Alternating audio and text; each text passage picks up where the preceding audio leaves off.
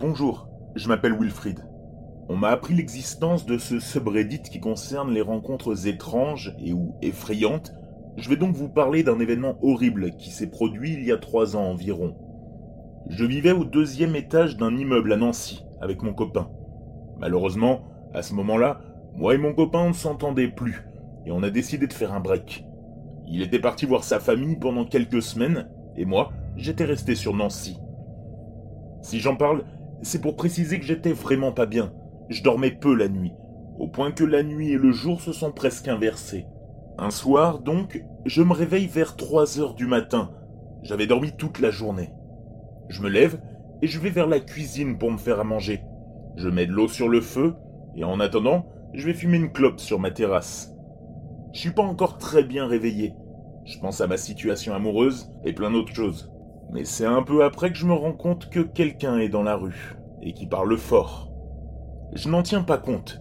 C'est juste un passant qui doit sûrement être au téléphone jusqu'au moment où je n'entends plus sa voix. Je tourne la tête vers la route et je vois la pire chose de ma vie qui continue à me faire peur encore aujourd'hui. Un homme, entièrement nu, environ 50 ans, avec ce qui semble être un couteau à la main, et qui me fixe. Je mets du temps avant de comprendre vraiment ce que je vois. Ça me paraissait tellement irréel que je croyais halluciner. Je n'ai pas le temps de réagir ou de faire quelque chose qu'il me hurle dessus. Qu'est-ce que t'as? Tu fous quoi ici? Le tout en m'insultant. Je rentre vite dans mon appartement et je ferme la porte qui mène à ma terrasse. Même si je vis au deuxième étage et qui ne peut pas m'atteindre, j'ai quand même fermé la porte par réflexe. Je me souviens que j'avais jamais eu aussi peur de ma vie.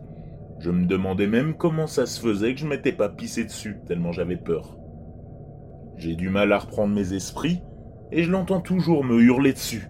Mais, avec la porte fermée, je ne comprenais pas bien ce qu'il disait. Puis, il arrête de hurler. J'entends plus rien pendant un court moment, et là, j'entends des bruits assez bizarres.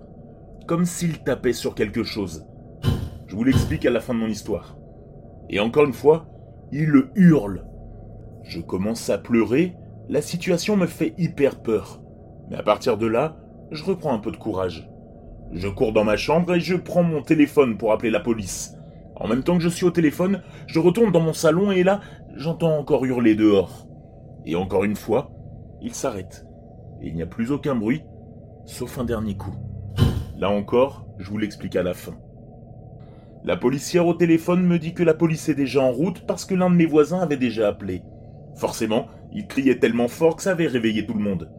Et après quelques minutes, je vois la lumière des gyrophares.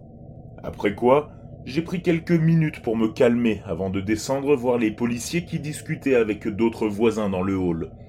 Et en arrivant à l'entrée, je vois que la porte vitrée est abîmée et qu'il y a un peu de sang dessus. Les policiers ont supposé que c'était celui de l'homme et non d'une victime, vu qu'il y avait peu de sang et que personne n'avait dit avoir été blessé.